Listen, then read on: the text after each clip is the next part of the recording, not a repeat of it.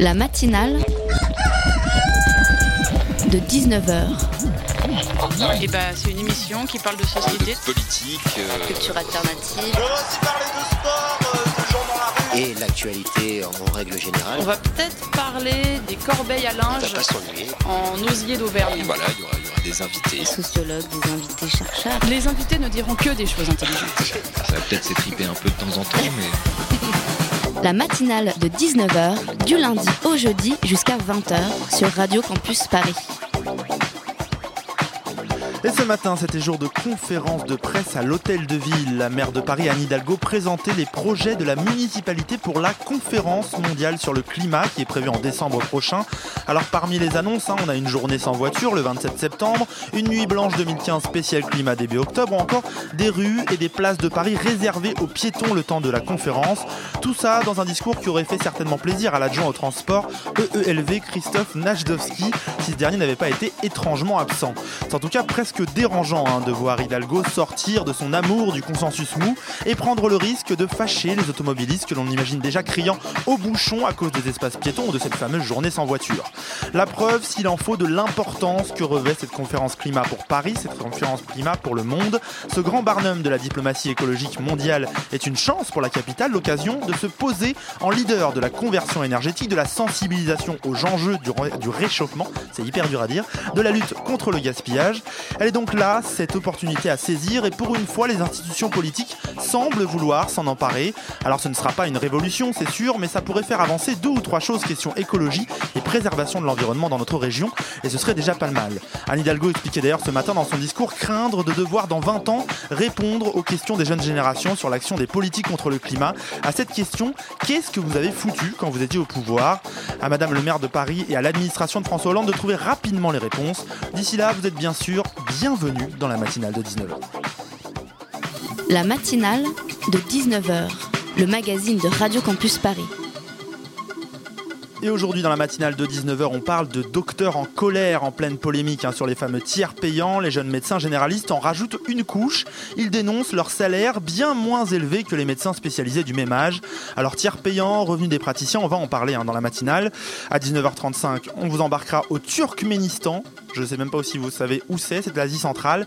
Avec Sable Noir, une BD où Troubs, le dessinateur, raconte son séjour dans cette dictature d'Asie centrale, son quotidien, qui il a rencontré, comment ça se passe et quelles sont les tensions dans cette dictature où toute politique est interdite. Il nous racontera ça tout à l'heure. Il y aura aussi bien sûr nos chroniques. Alban qui nous rapportera ses histoires belges hein, dans la capitale, sa découverte quotidienne de notre Paris adoré. Et Jonathan qui vous fera le plein de bonne musique, histoire d'avoir de, quoi faire pour rouler ce week-end. Come close to me. I will be true. I wouldn't stand losing you. Only you can satisfy me. You know how to save me. Be faithful. Show me loyalty. Be faithful.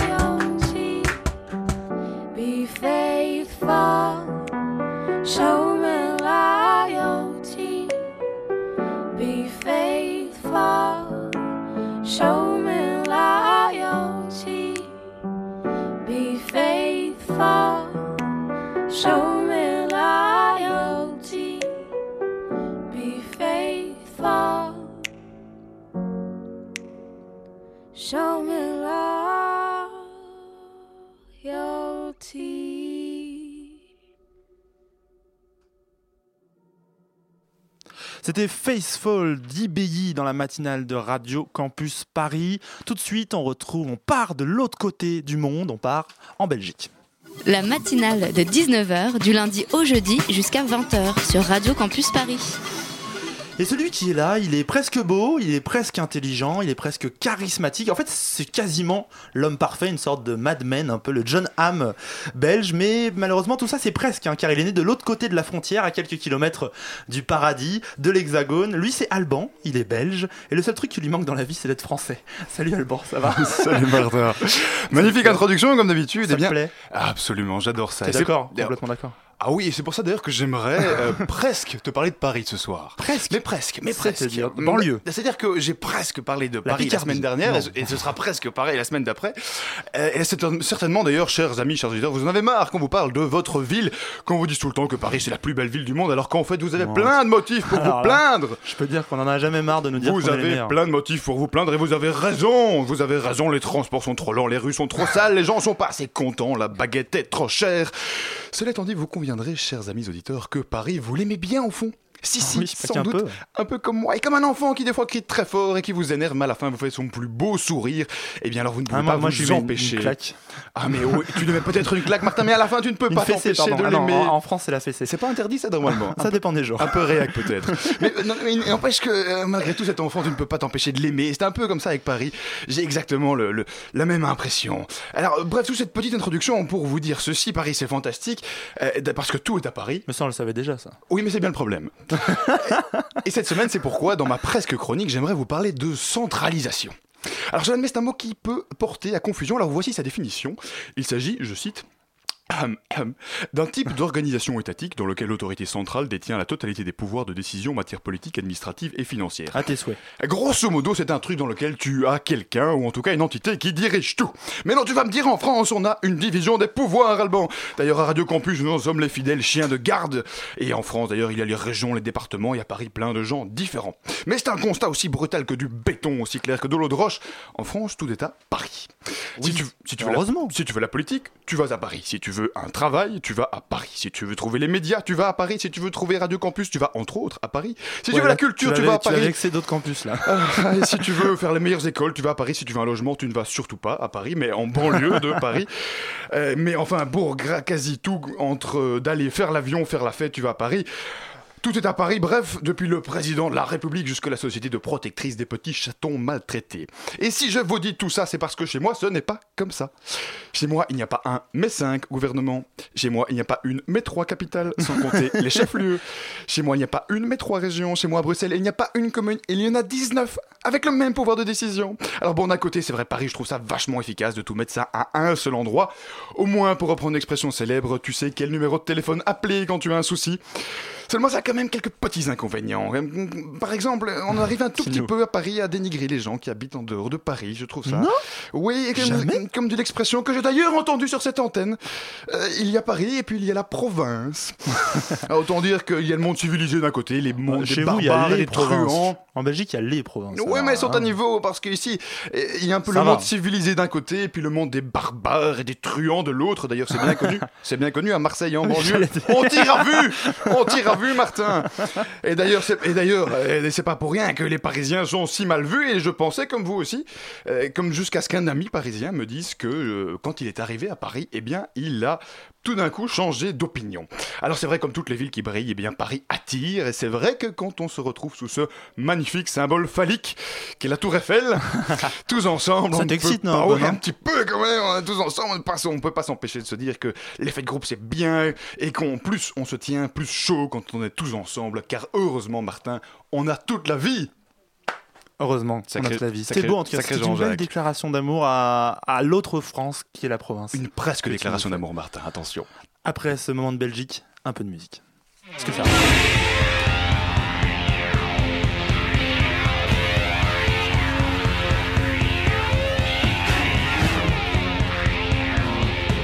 Matinale de 19h, le magazine de Radio Campus Paris.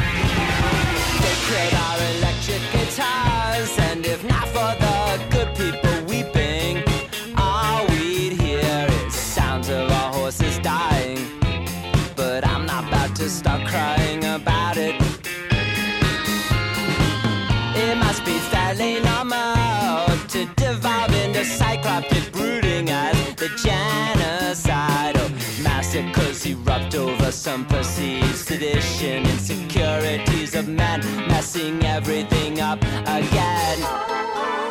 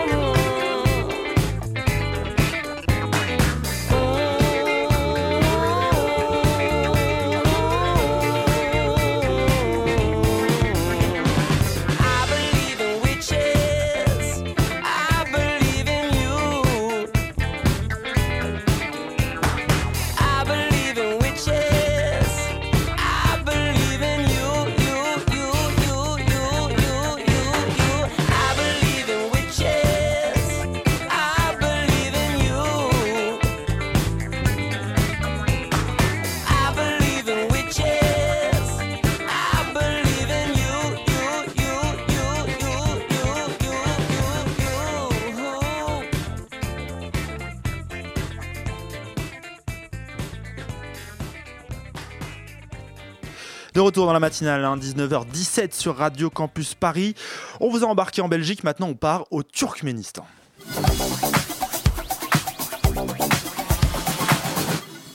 Vous savez pas où c'est, hein c'est ça qui est marrant. Je- je- Turkménistan, je- je- Turc- Donc Turkménistan, ex-république hein, de l'URSS, un pays Voilà, discret je le et pas forcément facile à placer sur une carte. hein, c'est vraiment, on est dans l'Asie centrale. Et bien pour la placer enfin, le placer enfin sur une carte ce pays, il y a une solution. C'est une BD qui s'appelle Sable Noir, 20 semaines au Turkménistan, une sorte de carnet de voyage qui nous fait découvrir un peu tout en finesse à travers le regard de son auteur les charmes, les réalités, les zones d'ombre aussi hein, de ce pays, le Turkménistan. Bonsoir Troubs, Bonsoir. auteur donc de cette BD Mhm. À partir d'un voyage réalisé en 2009, c'est ça? Je vous laisse Ouais. vous rapprocher du micro. Euh, vous racontez donc votre quotidien un peu là-bas. Vous étiez là-bas pour une mission spécifique, on va en parler. Mhm. Et c'est fait avec beaucoup d'intelligence. Et peut-être que d'abord, on peut expliquer à nos auditeurs, à nos auditeurs, la genèse du projet. Comment on décide d'aller au Turkménistan? C'est pas forcément la première destination touristique qui nous vient en tête. Exactement, c'est très dur d'y aller en fait. En tant que touriste, on a des visas de trois jours seulement pour euh, traverser le Turkménistan. Ça fait court parce que c'est pas un tout petit pays en plus Euh, en non, termes de c'est à peu près grand comme l'Espagne en fait. hein. Mais se situe sur, les, sur la route de la soie en fait. Donc il y a des, des tours touristiques qui passent par l'Ouzbékistan. Oui, sur la route de Samarcande, etc. Voilà. Qui est plus loin. Et qui passe par Marie, notamment, qui était une étape aussi importante, qui est dans le pays, quoi, qui est une ville euh, du pays. D'accord. Et donc comment en 2008, je crois que vous avez déjà été une première Voilà. fois, et ensuite en 2009. On peut raconter un peu ça? On raconte ça, oui, oui, tout à fait. Donc la première fois, c'était pour la Fureur de lire, en fait, qui est une, une manifestation qui promeut la lecture et des choses comme ça. Donc l'ambassade de France, qui est un centre culturel français euh, là-bas, à Ashgabat, la capitale, euh, avait besoin d'un animateur de bande dessinée, enfin quelqu'un qui fasse des cours de, de BD, des choses comme ça. Quoi. Donc je suis parti là-bas, comme ça. Ils m'ont contacté, parce que moi je fais ça assez régulièrement. Donc j'étais euh, sur leur listing quelque part. Donc je suis parti là-bas. Et euh, je suis resté 15 jours et moi je connaissais rien de ce pays non plus, hein, je connaissais pas grand-chose. Et euh, j'ai halluciné quoi. Donc euh, je- Pourquoi? La première fois, après, je sais que vous le racontez pas mal dans le livre aussi, mais. La première fois, ben, est- c'est une dictature, tout simplement. Quoi. Donc on se retrouve dans un pays très policé, avec plein de militaires partout, et tout est très en ordre, et, et les gens ont du mal à vous parler, c'est assez étrange. Quoi. Dit comme ça, ça donne pas forcément envie de revenir. Pourquoi vous êtes revenu l'année d'après? Mais justement, parce qu'il y avait beaucoup de choses à comprendre, hein. c'était pas clair. quoi. C'était pas clair cette histoire. C'est, c'est, Ashgabat, c'est une ville nouvelle qui a été euh, créée euh, complètement sur la volonté du dictateur euh, Niazov, qui s'est éteint en 2000. C'est le dictateur euh, d'avant. Voilà, il y en a un nouveau. d'avant. Enfin, un maintenant, il y en nouveau. a un nouveau. Qui est, qui est encore là. Alors qu'il y a le nom Ouais. le plus long du monde, je peux Ouais. essayer de le dire. Allez. Gourbangouli Berdi Mugamedov, je le dis pas trop mal. Ouais, ouais. Je sais pas trop mal, je l'avais appris pour les concours à l'époque de journalisme. C'était hyper dur. Et donc, oui, vous arrivez là-bas. Au début, c'est pour euh, participer à l'illustration d'un livre sur Jacques Prévert, c'est ça? Voilà, c'est ça. c'est Ce qui m'a permis de revenir là-bas, c'est de, de monter un projet, de- d'é- d'éditer un recueil de Prévert, en fait, de 20 poèmes de, de 20 poèmes de Prévert, traduits en turkmène, en français et en turkmène, et illustrés par un artiste local, assez connu là-bas. euh, Que vous rencontrez là, dans, que j'ai la rencontré, ouais, voilà, que j'avais rencontré la première fois aussi. C'est pour ça qu'on avait. Et comment Prévert arrive à trouver son chemin? Je suis dans une dictature comme le Turkménistan, ils n'ont pas lu les Euh, poèmes? ben voilà, ils savaient pas trop en fait. C'était une volonté du centre culturel, du directeur, l'ancien directeur du centre culturel qui avait mis cette idée-là, et c'était un peu dans les cartons du, de la chose. Et l'illustrateur euh, donc Gourban, qui euh, qui est un gars assez connu, avait est, est venu à Paris en fait dans les années pendant les années de l'URSS en fait. Oui, les échanges avec la cité internationale, ça. voilà, c'est ça, ouais. Il y avait des artistes de là-bas, Ils sont plusieurs. Apparemment, ça les a tous marqués fortement. Eh bien, évidemment, parce qu'ils sont tous admirateurs de, de Picasso, de toute la, tout le Paris euh, comme ça. Donc, euh, évidemment, ils, ont, ils avaient entendu parler de Prévert et de ses amitiés avec Picasso et Calder et tout ça. Donc, ils avaient envie de faire quelque chose là-dessus. Et donc vous arrivez là-bas et c'est un quotidien assez particulier parce que vous êtes occidental, on peut, les gens n'ont pas le droit de vous recevoir chez eux déjà. Exactement, enfin, vous, ouais, ouais. vous avez, non, vous avez le droit d'aller chez eux mais pas de dormir chez eux. Voilà, pas de dormir, ouais, complètement. Ouais. D'accord, et donc on vous fuit un peu. Ben, on est très méfiant en fait vis-à-vis d'un étranger qui se balade un petit peu comme ça, qui dessine en plus, ça ressemble à de l'espionnage un petit peu peut-être, qui prend des notes. Et du coup, euh, oui, voilà, c'est très difficile de rentrer en contact avec les gens parce qu'il y a beaucoup de délations dans ce genre de pays. C'est-à-dire qu'on peut très vite finir en prison. euh, parce que le fait même de euh, parler à un étranger sans avoir été invité à le faire Mhm. est déjà un, un crime en soi. mais ça pourrait. Hein. Qu'est-ce qu'on peut, c'est pas ce qu'on lui Ça raconte pourrait, à ça, ça, l'étranger. j'ai l'impression que c'est, j'ai un Mhm. peu, quand on lit le livre, on a l'impression que c'est Mhm. euh, la, la dictature du ça pourrait. Voilà, Je pourrais ça. avoir un Ouais. problème toujours. Ouais. Les gens ont peur en fait. Pourtant, ils vous prennent quand même en voiture, par exemple. Tout le monde fait un peu le taxi, assez Eh voilà, oui, oui, ça c'est des histoires euh, pécuniaires. Dès qu'on a une voiture, on peut faire taxi, ce qui est le cas dans beaucoup de pays pauvres. Mais là-bas, c'est vraiment une institution, hein, vraiment. euh, ouais, ouais. Les gens qui ont une voiture, il faut la rentabiliser. Alors vous parlez de la dictature, vous en Mhm. vous parlez dans le livre, pas directement, mais ça à travers les discussions que vous avez avec tous les Turkmènes que vous rencontrez.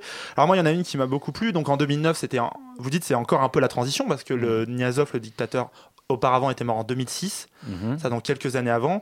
Et vous discutez avec un, un de vos taxis, un de vos chauffeurs, et vous lui dites, c'est, c'est quoi le meilleur entre les deux, entre Berdi Mougomedov je, fais, Ouf, je suis trop fier de le mal, passer à chaque pas fois, mal, ouais. et Niazov. Et là, la réponse euh, ne, ne vient pas en fait. Ouais, ouais, ouais. Et vous dites, Ouais. euh, en, en Turkménistan, c'est le silence qu'il faut entendre. Mhm. C'est vrai, ça, c'est toujours, il y a une- toujours, euh, tout le monde est à l'affût tout le temps. Oui, oui, bien sûr. Il y a une gêne toujours. On parle pas de choses qui fâchent. On parle pas de politique. On dit pas si le président est mieux ou quelque chose comme ça. C'est très très délicat. Quoi. On se plaint pas en fait du, du pouvoir. Pas devant un blanc en tout cas, pas devant un étranger. C'est quoi, c'est un mur que vous rencontrez à chaque fois dans la discussion? Ouais, ouais, c'est ça. Ouais, ouais, ouais. Ouais, ouais, des regards qui fuient, et puis on, on passe à autre chose. Et on veut pas, on veut pas attaquer ces sujets-là, quoi. Du coup, vous en avez, vous avez jamais pu en discuter durant ces 20 semaines? En fait, si, j'ai pu en discuter avec des gens parce que je suis quand même resté 5 mois, donc je me suis quand même fait des Oui. amis. Quoi, hein. il, y avait, il y avait des gens, il y avait notamment des pour artistes. gens- bah oui, quand Ça même. fait long, 5 Ouais, mois ouais. sinon. Non, non, c'est sûr, il y a des... mais je parle pas tellement de ça, en Mm. fait, parce qu'il faut pas trop parler après dans un bouquin qui va sortir ici de copains qui, qui ont été là-bas, qui ont critiqué des choses comme ça, quoi. Alors qu'il y avait des critiques euh, très évidentes et très marrantes. hein. Il y a des choses que vous êtes in- interdit de mettre dans le livre pour pas mettre en danger des gens Ah oui, oui, complètement. que Complètement. vous appréciez. Bien sûr, ouais, complètement. Ouais, ouais. D'accord. On ne sait pas les répercussions de ce livre, même, on ne sait pas comment ça va se passer là-bas. Et vous avez une Euh, inquiétude là-dessus? Parce que ce livre, globalement, il, il est pas hyper politique. C'est plus un quotidien à vous et une vision d'un occidental qui va là-bas.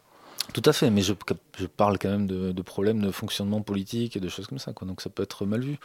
Le, pouvoir en place veut y ait, euh, que tout soit lisse, quoi, que, que ce soit le meilleur pays du monde, et c'est un pays qui fait partie de l'Union Européenne, en fait, qui sont... euh, euh, Qui en- qui a des rapports avec l'Union européenne, Voilà, c'est ça. ouais, fort. ouais, ouais, Et des- ces rapports-là sont sous- Mm. sous-tendus notamment économiquement, parce que c'est un pays extrêmement riche sur le plan gazier. Et il y a une entreprise qui est extrêmement présente là-bas, c'est l'entreprise de Martin Bouygues, c'est Bouygues. Voilà, c'est ça, tout à fait.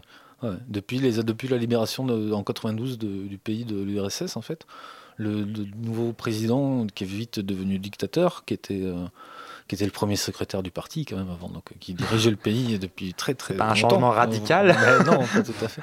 Il s'est mis en tête en fait de reconstruire euh, Ashgabat, la, la ville en fait, sa ville, et euh, il s'est dit que bah, le mieux ce serait de le faire en marbre blanc avec de l'or, puis faire des grandes grandes avenues, des, des choses très théâtrales et, et très tape à l'œil comme ça. Avec Et une sorte de tour Eiffel un peu folle, euh, ce Ouais. tripode, ça, on peut raconter un peu ce que c'est Ouais, le tripode, c'est ils l'ont ils l'ont déplacé maintenant parce que le nouveau pouvoir en place euh, un peu, moins les fan. choses. Euh, ouais, c'est ça, forcément. Et c'est une espèce de comme une tour Eiffel, une espèce de fusée avec euh, le. Il y avait la, la statue du président qui levait les bras vers le ciel en or, une statue de 12 mètres de haut et qui euh, tournait euh, en suivant le soleil en fait en face comme ça tout le temps. Donc le- la statue faisait toujours. Euh, Ça face au toujours son meilleur profil. euh, Voilà, c'est ça. Alors on disait que c'est le soleil qui tournait autour de la statue, en fait. On pouvait dire ça, qu'on était bien fan du président là-bas. Mais c'est très kitsch, en fait. Il y a des, il y a des, Oui, ça doit être assez ouais. Il y a Là, des spots verts, il y a des spots fluo toute la nuit. On dirait une boîte de nuit, euh, comme ça. Et autre chose dans ce culte de la personnalité qu'avait mis en place euh, le président, le dictateur Nia- Nazov, je vais y arriver, Ouais. c'est ce livre euh, Ouais. qu'il a écrit. Alors, euh, le nom du livre, c'est le Ru Nama. Le Ruknama. Ruknama. ouais. Pas facile. Ouais. Un livre que lui considère comme le second livre après le Coran, parce Mhm. que c'est un pays musulman, euh, le Turkménistan. ouais, sunnite. Il n'a pas pris trop le risque quand même d'aller jusque-là. C'est quoi ce livre un peu? Je crois que vous l'avez acheté en plus en édition française là-bas. Depuis, vous l'avez parcouru un peu? Bien sûr, bien sûr. Il y a deux tomes, hein, carrément. Il y a eu une réédition. Enfin, non, un, un- un ajout, un deuxième tome. C'est une espèce de d'écrit épique. euh, Ça emprunte autant au communisme, en fait, où il y a des. Il, démontre sa politique, en fait. Il dit qu'il va sauver le peuple turkmène. Il y a des plans euh, quinquennaux, il y a des choses comme ça. Mais aussi, des- il réécrit toute l'histoire, en fait, toute la généalogie des Turkmènes, en fait, d'où ils viennent, etc. Donc c'est une espèce de peuple élu qui a inventé la roue, notamment. Euh, presque, ils ont inventé le feu. Mais ils ont, voilà, ils ont tout inventé. C'est un peuple extraordinaire qui est la quintessence des peuples euh, du monde. Et euh, voilà, tout est écrit un petit peu comme ça. Quoi. On est une sorte, une sorte de livre rouge de Mao C'est ça, c'est un petit peu ça. ouais, ouais, ouais. Chose comme penser un peu. Voilà, avec les, les pensées du président. Donc, il, faut, il faut penser comme pense le président. Donc, c'est très euh, patriarcal et c'est très, euh, très machiste. Et, et, et on doit respecter les anciens. Et les anciens ont toujours raison. Et c'est des paroles comme ça. Et surtout, le président a toujours raison. Quoi. Et vous dites que c'est là-bas, c'est une des bases des, des programmes d'histoire. C'est vraiment étudié. Voilà, c'était, ça l'a été beaucoup, beaucoup pendant la, pendant la dictature de Niazov, donc le premier. Ça allait rester un peu, moi quand j'y étais, il y avait toujours le, le bouquin dans les programmes euh, de- des, des écoles, en fait. Et là, euh, Berdi Mohamedov a sorti le bouquin, il y a 2-3 ans, là. en fait. Il a fait un peu machine arrière, parce que quand même, tout le monde rigole de ça, hein, ça devient un peu ubuesque.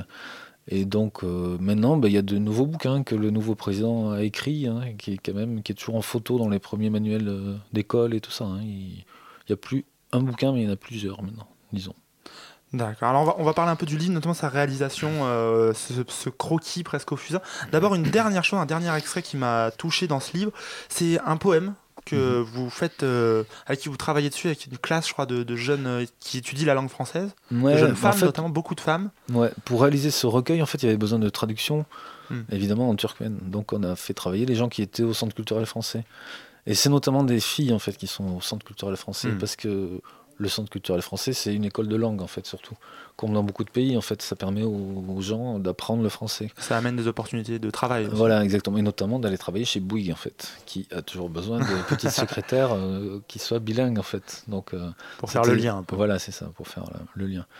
Donc, euh, il y avait beaucoup de nanas qui étaient là, quoi, et qui, euh, qui traduisaient. Donc, on, on leur a donné les, les textes de, de, de Prévert. Et notamment, il y a un poème qui s'appelle La lessive, je ne sais pas si vous connaissez, qui parle d'inceste, qui parle d'avortement, qui parle de choses un petit peu comme ça, à demi-mot. Et, euh, et ça les a beaucoup marqués, en fait, là-bas, parce qu'évidemment, c'est des choses qui se passent euh, couramment, quoi. Oui, elle vous dit, c'est une jeune femme qui vient, revient vous voir et qui vous dit Mm. ce qui se passait à Paris à l'époque de Prévert, ça se passe ici de nos jours. Mm. Là, on dirait un peu que c'est la muraille euh, de la politique et de l'interdiction d'en parler qui se fendit devant vous. Mhm. C'est, Ouais, vous, ressentez quoi à ce moment-là? C'est- Ça va être un peu euh, scotchant, non Ah ben c'est complètement scotchant, ouais, oui, c'était très fort, c'était un grand moment quoi. Ouais. D'où l'intérêt de faire ce genre de choses, quoi, de, de- de passer, de faire passer Prévert dans, ce genre de, de pays, quoi, où il n'y a pas de littérature euh, de, de, de controverse en fait, tout est lisse, et tout, tout est bien, tout est la gloire du président, quoi. Alors, on a parlé un peu du fond, on va parler un peu de la forme aussi, Mhm. Euh, notamment cette forme très crayonnée, très euh, presque brute. Euh, on sent... Alors, je sais pas, est-ce que c'est les dessins qui étaient sur place et vous avez gardé tel quel ou est-ce qu'il y a eu une volonté de pas le retravailler 20 fois et d'en faire un truc couleur euh, Mhm. Je sais pas, une sorte de Landfeuse de 3 au Turkménistan Je sais pas. Ça. Non, pourquoi Ouais. ce choix de, de quelque chose qui est quasiment sorti de votre carnet de croquis? Bah déjà, c'est c'est parce que moi je travaille comme ça. En fait, quand je suis sur place, je, je fais beaucoup de croquis en direct et je prends des notes en même temps, quoi. Je, un journal de bord, des choses comme ça. Donc Mhm. euh, j'avais beaucoup de matériel brut, de croquis, des choses comme ça. Et euh, donc a, dans, dans le livre, il y a moitié des croquis et moitié des choses que j'ai retravaillées après euh, chez moi, quoi, dans mon atelier, pour raconter des moments, des choses comme ça.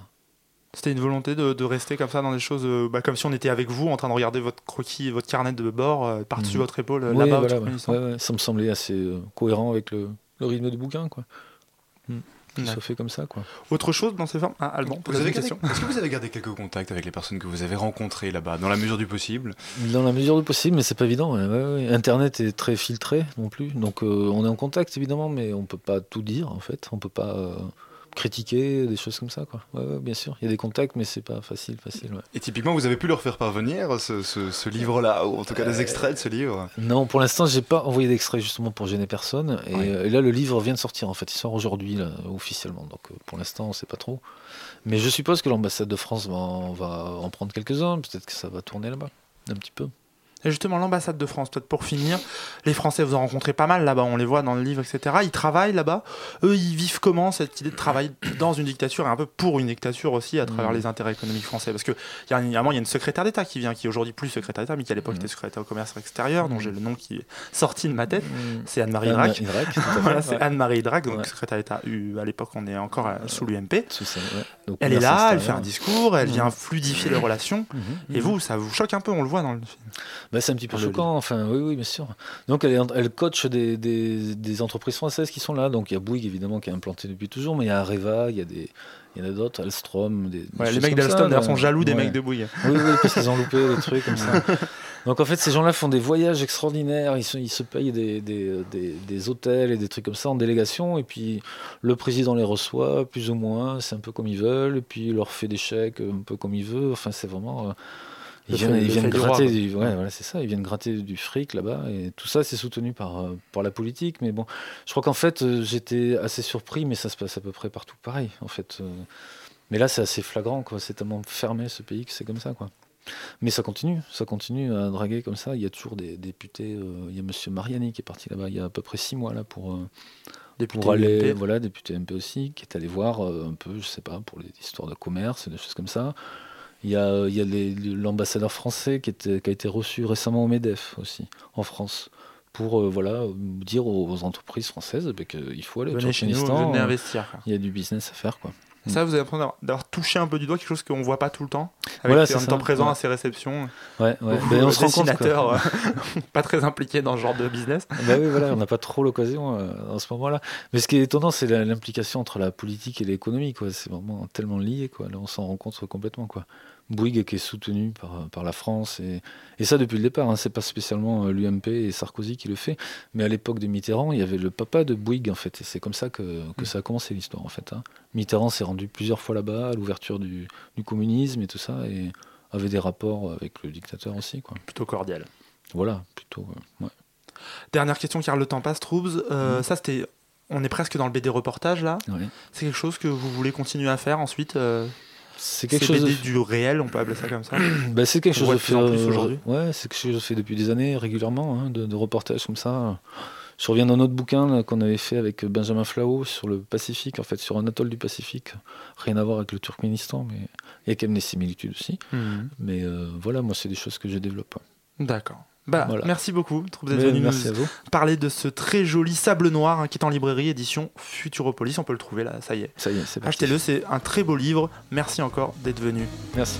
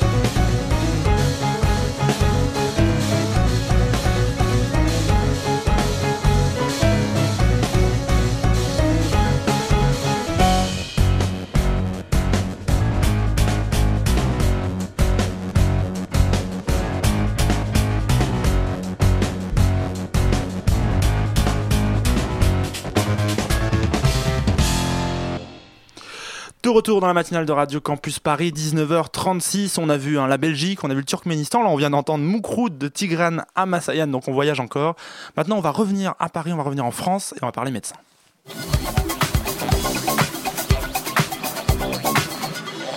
Écoutez, euh, qu'est-ce que le, client, le patient, pardon, euh, attend aujourd'hui, n'est-ce pas Euh, Il attend bien évidemment qu'on soit à l'écoute de ses problèmes et surtout une meilleure prestation des soins, même à un prix un petit peu plus élevé. Je crois que pour la santé, on ne compte pas.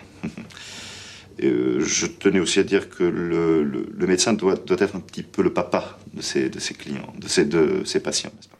Voilà, cet extrait des inconnus pour se mettre un peu en bouche. Alors la grogne, hein, elle gronde chez les médecins, déjà passablement énervés hein, par la réforme santé de la ministre Marisol Touraine et de l'introduction prochaine du tiers payant. Les jeunes médecins généralistes montent au créneau, ils s'estiment insuffisamment payés, en tout cas par rapport aux médecins spécialisés qui ont le même âge qu'eux.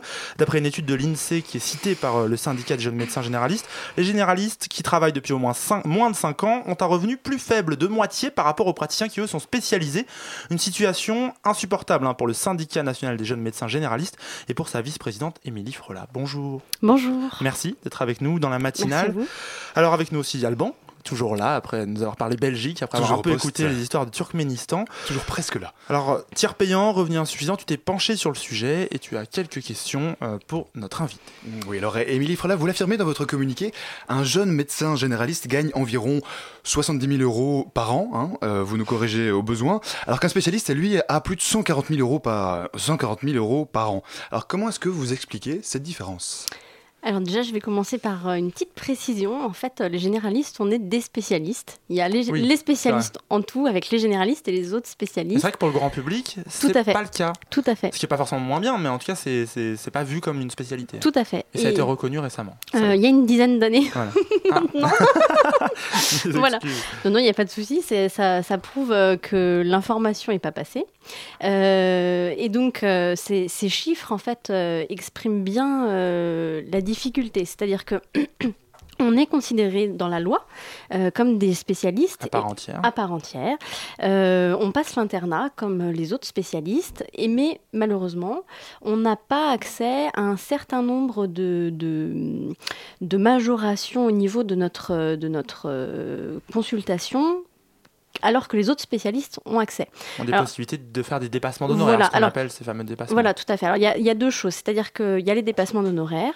Euh, donc, c'est les gens qui sont en secteur 2, les médecins qui sont en secteur 2. Il faut savoir que depuis quelques années, les, les, les généralistes n'ont plus la possibilité d'être en secteur 2. Hein, Alors, il faut être bien clair, c'est quoi le secteur 1 Le secteur alors, 2 secteur 1, secteur 1 c'est les, gens qui sont, c'est les médecins qui sont conventionnés, qui ont une consultation à 23 euros. D'accord. Et puis, il y a le secteur 2, c'est les, les, paci- c'est les médecins qui sont conventionnés, mais d'une autre peuvent avoir des manière. consultations et qui, plus chères. Et qui peuvent avoir des sont consultations. souvent euh, les podologues, les gynécologues, les chirurgiens, tous ces, ceux qu'on appelle euh, les spécialistes. Tout à fait. Euh, donc, eux, ils peuvent avoir une consultation à 35 euros. hein. Euh, voilà. Pas... Euh, alors, la difficulté, c'est, c'est, pardon, c'est que C'est quoi C'est de faire reconnaître ce- le fait que vous aussi, vous avez le droit à 35 euros? Alors non, alors loin de là, loin de là justement.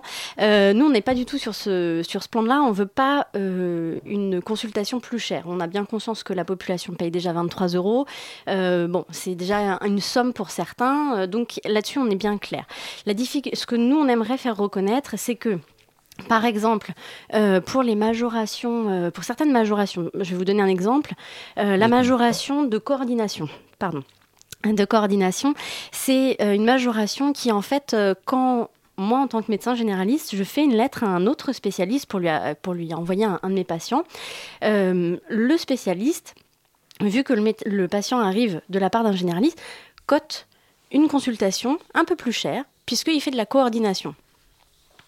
Alors là, là, il y a une, une Ça, par aberration. exemple, une oui, aberration. c'est quelque chose qui a bougé pas mal, mais, mais parce qu'aujourd'hui, on est obligé de passer chez un généraliste pour aller voir un spécialiste. Tout à fait. Mais alors, l'aberration. C'était pas le cas avant. Oui, oui. Mais l'aberration, c'est le fait que le, le c'est pas le généraliste qui va coter euh, le fait qu'il a passé du temps dans sa dans Hmm. sa consultation à faire la lettre. Alors, je vous passe bien sûr la lettre pour le, le dermato où on marque euh, merci de Oui. voir les grains de beauté de Monsieur Machin. Bon, ça c'est pas grave. Mais Il y a des quelqu'un choses plus qui voilà, euh, quelqu'un est diabétique, euh, qu'on envoie chez le cardiologue cardiologue une fois par an, il faut quand même qu'on donne des informations au cardiologue. Il n'est pas question de lui envoyer en lui disant voilà, monsieur machin est diabétique, merci. Donc on donne toute une information, on, on joint, quelquefois on passe des coups de téléphone, on joint des courriers, etc. Donc concrètement, ce que vous dites, c'est que, le problème, c'est pas tellement la rémunération, plutôt que la charge de travail que, que vous avez et qui s'est accentuée. Hein, c'est ce que c'est ce que vous avez vous avez dit à plusieurs reprises. Euh, C'est qui s'accentue au, au cours des dernières années? Tout à fait. Et en fait, cette charge de travail n'est pas reconnue par les pouvoirs publics actuellement. Et, et c'est pas. euh, voilà, donc il faut bien faire la différence. C'est-à-dire qu'on ne demande pas une consultation plus chère. Là, il y a vraiment. Il faut que ce soit bien clair pour tout le monde. Nous, ce qu'on demande, c'est qu'on ait une, valorisation de la médecine générale, qu'elle soit reconnue comme étant une vraie spécialité. Alors, ça passe pas forcément par ces majorations, en fin de compte. C'est parce que là, euh, on a des exemples qui sont hyper concrets, hyper simples à expliquer. Mais ça peut être euh, des forfaits, ça peut être euh, d'autres choses, c'est-à-dire des enveloppes tarifaires des enveloppes d'argent que nous donne par exemple l'État pour prendre en charge euh, 10 000 diabétiques par an. Justement, Émilie alors quand on lit le communiqué, on a l'impression que vous réclamez quand même un rapprochement des honoraires, enfin des revenus de vos collègues spécialistes. Et c'est un tu ce qui sort dans le communiqué. Et quand on compte ces 70 000 euros, alors on va dire qu'on les divise par 12, ça fait quand même 5 800 euros de rémunération. On est vraiment dans la rémunération. Vous parlez de rémunération dans le communiqué. hein. Vous n'utilisez pas le mot chiffre d'affaires ou autre. C'est ce qui vous reste à la fin du Tout mois. C'est insuffisant, 5 800 euros. Le salaire net moyen des Français, c'est 2144. Je sais que c'est un peu dur de dire ça comme ça, mais ça semble un peu une querelle d'aisé, si je veux. Alors oui, je comprends bien, je- je- j'entends bien ce que vous me dites. Euh, effectivement, euh, on n'est on n'est absolument pas à plaindre, ça c'est évident. Après, la difficulté, c'est qu'on a des, des charges de travail qui sont très Très très très, importantes. Je veux dire, Bien on sûr. fait euh, facilement des, des semaines de 70 heures. Puis il y a les urgences, les choses imprévues. Tout à fait. Euh, D'où mon retard. Euh, donc euh, voilà, donc c'est quelque chose qui est non. En fait, le, le problème c'est presque pas le fait que on, on- on souligne, on souligne juste le fait qu'on n'est pas payé de la même manière, mais pour dire en fait que on a un problème de, de valorisation, qu'on n'est pas reconnu comme on devrait l'être. Donc ça passe pas forcément effectivement par euh, une consultation plus chère, ça passe, euh, ça peut passer par euh, juste que le, le médecin généraliste soit euh, par exemple, là, on va parler des sujets un peu qui fâchent, enfin, en tout cas d'actualité, c'est par exemple le, le- le projet de loi de santé. Euh, Dont on va évoquer. on va évoquer voilà. Euh, le, le généraliste, dans ce projet de loi, n'est toujours pas reconnu comme étant le, le recours premier du patient. Il y a un moment, il faut être clair, c'est-à-dire que, en fin de compte, on, on coûte Pourtant, on en pas parlait si tout cher. à l'heure. Moi, je peux pas aller directement chez mon podologue, par exemple. Je dois passer vous voir d'abord. Tout à fait. Alors, Donc chez... vous êtes mon recours premier. Alors oui, mais c'est par rapport, au, par exemple, aux urgences ou à l'hôpital. Après, si vous voulez voir euh, l'ophtalmo euh, tout, tout seul, vous y allez. Hmm. D'accord, c'est pas une. Après, vous serez moins bien remboursé. C'est ça. Oui. Mais voilà, mais vous, vous pouvez y aller. pour moi. Oui, vous pouvez y aller. Euh, le premier, ce qu'on veut dire par premier recours, c'est-à-dire que, par exemple, quand vous allez à l'hôpital, vous êtes euh, diabétique, vous avez 70 ans, vous allez à l'hôpital, vous ressortez de l'hôpital, on passe vaguement un coup de téléphone à votre médecin généraliste pour dire que bah, vous allez rentrer à l'hôpital ou pas. D'ailleurs, quelquefois, ça n'arrive pas. Euh, que vous allez rentrer à la maison, pardon, et quelquefois, ça n'arrive pas. Et du coup, euh, cette, ce- le médecin généraliste se retrouve face à des difficultés. euh, parce que le patient D'information, hein, on ne sait pas de quoi Et ça, c'est parce que vous, vous pensez que vous êtes un peu le parent pauvre. On vous, on vous informe pas parce qu'on estime que c'est pas important. Oui, je pense. Oui, tout à fait. C'est plus ça là, le nœud du problème, j'ai l'impression. C'est- Oh, c'est clairement la reconnaissance. On a, en tant que médecin généraliste, pour la grande majorité, on a un problème de reconnaissance. Alors, pas de la part des patients. La- les patients Non. savent très bien ce qu'on qu'on fait. de, Mais de la et- part et des de- institutions. Voilà, des institutions, tout à fait. Il est là en fait, le problème. Oui, vous dites que les jeunes médecins, quelque part, n'auront à l'avenir plus envie de choisir cette voie. Vous pensez qu'on risque vraiment une pénurie de médecins dans les années à, vi- euh, dans les années à venir? Alors, euh, oui. Euh, on a de grands départs à la retraite. Euh, Il y a une étude euh, euh, qui a été faite par la mairie de Paris il y a deux ans, si je ne me trompe pas, et qui dit que dans cinq ans, Paris est, un désert médical d'un point de vue généraliste. Donc, en fin de compte, les médecins généralistes, c'est le maillage premier du soin, et c'est les médecins qui s'installent le moins, tout simplement parce que c'est compliqué. Alors, les 15 et 19 mars, hein, on, va y venir, du coup, c'est mobilisation générale. Une fait. manif le dimanche, suivie d'une grève le jeudi. Alors, concrètement, vous en attendez quoi de cette mobilisation? Alors, on attend. là, le projet de loi de santé euh, cristallise un certain nombre de ras-le-bol. Clairement. C'est pas juste le projet de loi de On l'a santé. bien entendu d'ailleurs dans les médias. etc. Voilà, c'est le ras-le-bol de la reconnaissance qui n'est pas venue, mais bon, pour euh, la- là pour le coup, c'est un peu l'ensemble des médecins depuis plusieurs années. Et donc cette mobilisation, on en attend en fait de dire aux politiques, oui, ok, on est médecin. Ok, on a choisi de, c'est un peu euh, euh, notre euh, notre croix. hein, on est voilà, on a choisi un métier qui prend beaucoup de temps, qui prend beaucoup de, qui prend beaucoup sur notre vie, hein, que ce soit privé. voilà, évidemment, ça prend beaucoup de temps. Mais maintenant, il faut aussi prendre en considération qu'on est des humains. Et il faut aussi nous dire que oui, vous avez besoin de nous. Et pas juste, bah voilà, vous gagnez tant et donc on vous tape dessus. C'est c'est ça, c'est il y en a marre, quoi. Alors, une des raisons de ce ras-le-bol, on en a parlé un tout petit peu tout à l'heure, c'est ce fameux tiers payant, euh, qui est donc la mesure phare hein, de cette réforme santé euh, que soutient Marisol Touraine, la ministre. Alors, pour être bien clair, l'idée, c'est de dispenser les patients de cette avance de frais actuelle, donc qui est de 23 euros lorsqu'on n'a pas de dépassement d'honoraires, donc lorsqu'on va chez le médecin généraliste. À la place, on arrive, on donne sa carte vitale, et globalement, on est soigné. C'est un peu ce que fonctionne déjà pour les bénéficiaires de la CMU, donc la couverture médicale universelle, couverture maladie universelle. Alors Rémi Frela, pourquoi une telle colère de la part des médecins? Elle est difficile à comprendre de la part du grand public. Euh, moi, je suis un patient, je me dis, bah, je vais plus payer, c'est plutôt pas mal, je dois continuer à payer? Alors non. Euh, alors en tout cas au SNJMG, pour la grande majorité des syndicats de jeunes médecins, euh, on est pour le tiers payant. Par contre, on n'est pas pour le tiers payant dans l'état actuel qui nous est présenté. conditions Dans les proposées par Marisol conditions proposées. C'est pas possible. Tout simplement parce que actuellement, euh, par exemple pour les bénéficiaires de la CMU, euh, eh ben ça marche pas à tous les coups. C'est-à-dire que quand moi je travaille et que je suis pas payée, je trouve pas ça normal. Et je pense que c'est ça, c'est Et vous compréhensible. n'êtes pas toujours remboursé par euh, Non, pour on les est- bénéficiaires de la qui Alors c'est même pas remboursé là, c'est payé. C'est juste payé. C'est-à-dire oui, qu'il n'y a pas eu payé, d'avance de euh, frais. Effectivement, Effectivement, c'est le bon mot. Mais du coup, ça n'arrive pas, cet argent qui vous Oui, est dû donc tout à fait. Donc, euh, par exemple, euh, y a, il y a- dans certaines caisses, il y a des problèmes de, de, de- de flux. Alors, c'est-à-dire que quand nous, via la carte vitale, on envoie les, les informations à la caisse d'assurance maladie, quelquefois, il y a des bugs. Ça arrive, c'est c'est Sauf que dans ce cas-là, la, la caisse d'assurance maladie nous dit Ah bah non, ah bah non, ça y est. Vous non, voilà, vous serez pas payé. Euh, donc ça c'est pas possible. Donc en fait, nous ce qu'on demande, nous on veut bien le tiers payant, on trouve que c'est plutôt quelque chose d'intelligent. Par contre, on demande qu'il y ait euh, des garanties techniques qui soient mises en place avant même le projet de loi. Euh, Marisol Touraine répète à longueur d'interview qu'il y a des choses qui ont été mises en place, qu'il y aura plus de lenteur de l'administration, que la Sécu va rembourser, va rembourser, va payer à chaque fois. Vous y croyez pas à ça? Alors, si j'y crois, j'y crois pour dans 5 ans. J'y crois, j'espère, j'espère que ça marchera dans 5 ans. Euh, actuellement, il y a des groupes de travail hein, euh, qui ont été mis en place par le gouvernement, et ça, euh, c'est une des premières fois, en tout cas, qu'il y a une concertation. Il faut quand même le souligner, c'est pas non plus anodin. Par contre, ces groupes de travail, on en est quand même à souligner ce qui ne fonctionne pas là actuellement. C'est-à-dire que, et quelquefois, il n'y a pas de solution, il n'y a pas de solution tout de suite. Donc là, on va, je pense que le plus simple, c'est quand même de résoudre ce qui se passe, euh, les, difficultés que rencontrent les différents praticiens, mais même pas que les praticiens, hein, les pharmaciens, euh, les kinés, enfin l'ensemble des effecteurs de soins.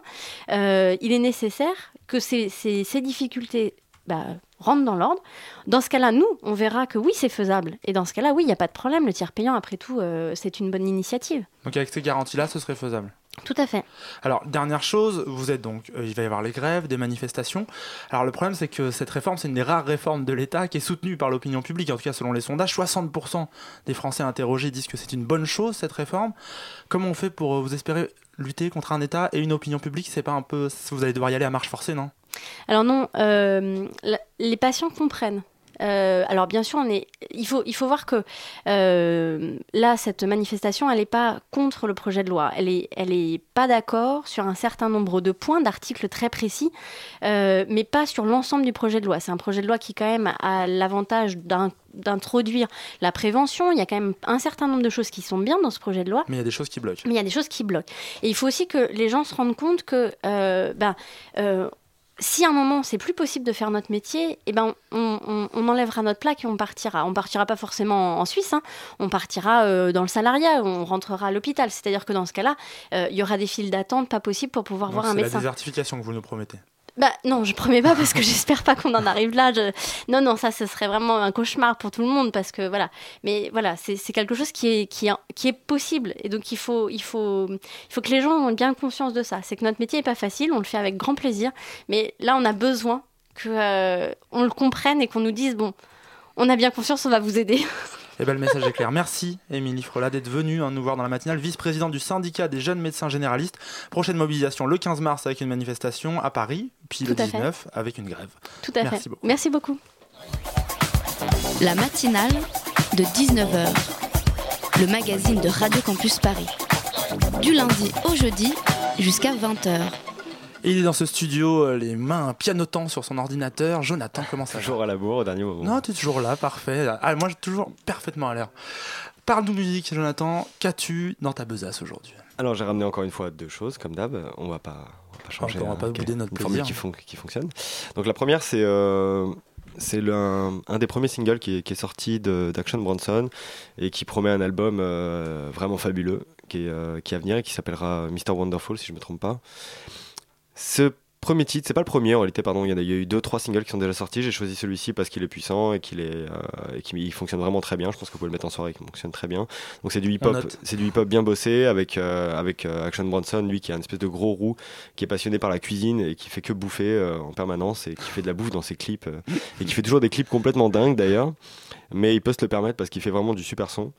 Donc voilà, là c'est un extrait, ça s'appelle Acting Crazy et ce sera sur euh, Mr. Wonderful, un album qui sort très bientôt. C'est parti. Uh.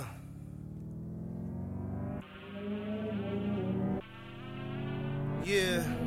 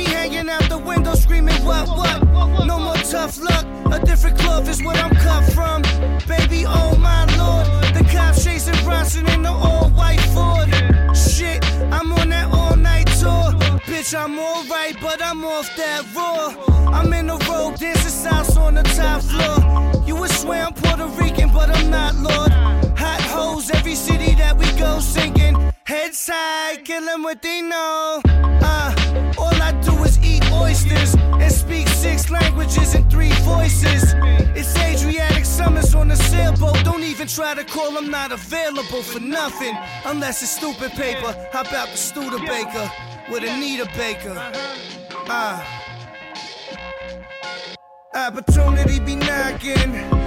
You gotta let a motherfucker in. I kiss my mother on the cheek, tell her that I love her.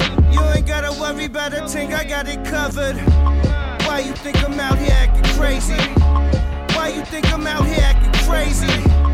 Why you think I'm out here acting crazy?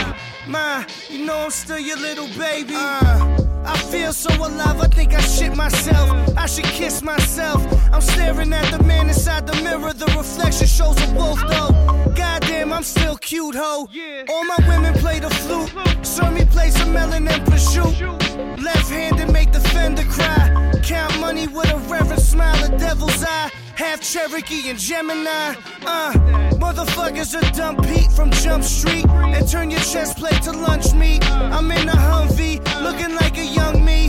Now these motherfuckers all wanna be chubby. I switched the season, now the hair's curl. Tan skin, I need a bad girl. Cause James Brown said it's a man's world. In a Trans Am twirl. The burner handle made of pearl. That's just daddy's little girl.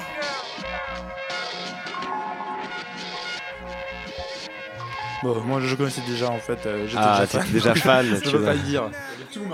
Ah bah, Martin Si se renseigne, Martin, Si Martin fait son taf. bah, J'apprends à Radio Campus tous les jours. Donc voilà, donc je- après renseignement, l'album sort le 24 mars et ce sera Mr. Wonderful et ça va être mortel parce que les deux autres singles qui sont sortis sont déjà très très bien aussi. Ah, écoutez. Ce sera dans les playlists Ce sera évidemment C'est dans les playlists euh, du mois d'avril. Tu promets, hein C'est promis, je, je le garantis, mais il est... à chaque fois j'ai mis Sean Bronson dès qu'il sortait quelque chose, donc euh, je suis moi-même un fan. Donc on va suite, partir. quoi d'autre? Ouais, bah, on va sur le continent américain, mais on va partir du côté de Lima avec un groupe qui s'appelle Kunaku y el Tigre. Et ils sont péruviens, ils font de la folk. Je salue ton accent espagnol. Ah, c'est gentil. Je l'ai travaillé pour toi. Et euh, je, je ne connaissais pas, à vrai dire, mais euh, visiblement dans leur pays, ils sont assez connus. Euh, parce que je me suis renseigné sur. Ils ont pas mal de fans au Pérou qui les suivent, etc. Et là, visiblement, ils, viennent d'être signés chez euh, Street Records, donc est un label très prestigieux, et euh, chez qui ils n'étaient pas avant. Ce qui leur donne une ouverture aujourd'hui sur l'Europe, et c'est pour ça qu'on reçoit, nous, par exemple, leur promo, et c'est parce qu'ils passent par des, labels comme que- qu'on est au courant, par exemple, de ces découvertes. Si on s'est pas donné la peine, par exemple, de creuser la, scène- de creuser la scène indie euh, de Lima. Péruvienne. Exactement. Non, mais bon, ça nous pas- arrive aussi. Hein. Ouais, oui, Ouais, mais ça bon, nous c'est- arrive. Mais... C'est pas le premier truc qu'on fait, quoi. Voilà, c'est quand même plus C'est tout le simple. respect euh, qu'on a pour nos amis péruviens. Exactement. Donc voilà, donc ce groupe euh, Kanaku y el Tigre et le titre, ça s'appelle Bubucelas et ça va sortir le 19 mai. Donc c'est pas pour tout de suite, mais euh, ce premier single est déjà prometteur et j'ai écouté du coup leur album d'avant. C'est aussi canon. C'est vraiment folk. C'est on est posé. C'est c'est à la fois un peu mélancolique et un peu un peu je sais pas chaleureux. On sent on- il est le mec a une voix incroyable donc. euh, On donc voilà. ça. Ouais, c'est parti. Attention, c'est moment mélancolie. Ouh.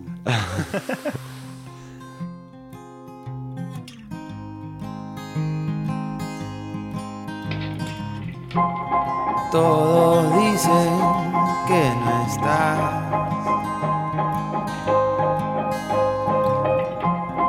Que te fuiste muy, muy lejos y sin avisar. Y ahora quién te encontrará. Bucela en la ciudad.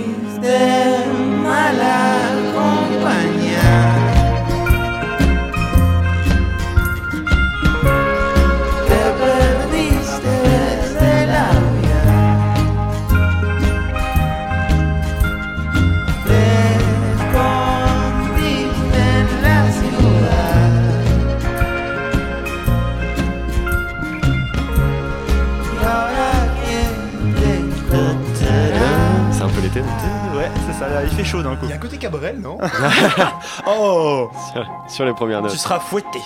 Album. Non, c'était cool, c'était vraiment cool. Cool, donc bah, ça s'appelait Kanaku y el Tigre. Eh ben, parfait. À écouter, donc il y a déjà un premier pardon. album, ça sort euh, en mai. Alors ça sort le 19 mai effectivement chez Street Records. Et euh, Kunaku, si vous vous demandez, c'est Q-U-N-A-Q-U. Parfait, merci Jonathan pour Avec toutes ces trouvailles musicales encore une cool. fois. On se revoit la semaine prochaine. Tout de suite, c'est les voix du crépuscule. La matinale, c'est terminé. Demain, vous retrouvez Garde à vue à la même heure. Lundi, la matinale, c'est de retour. D'ici là, bisous, bon week-end. Bisous.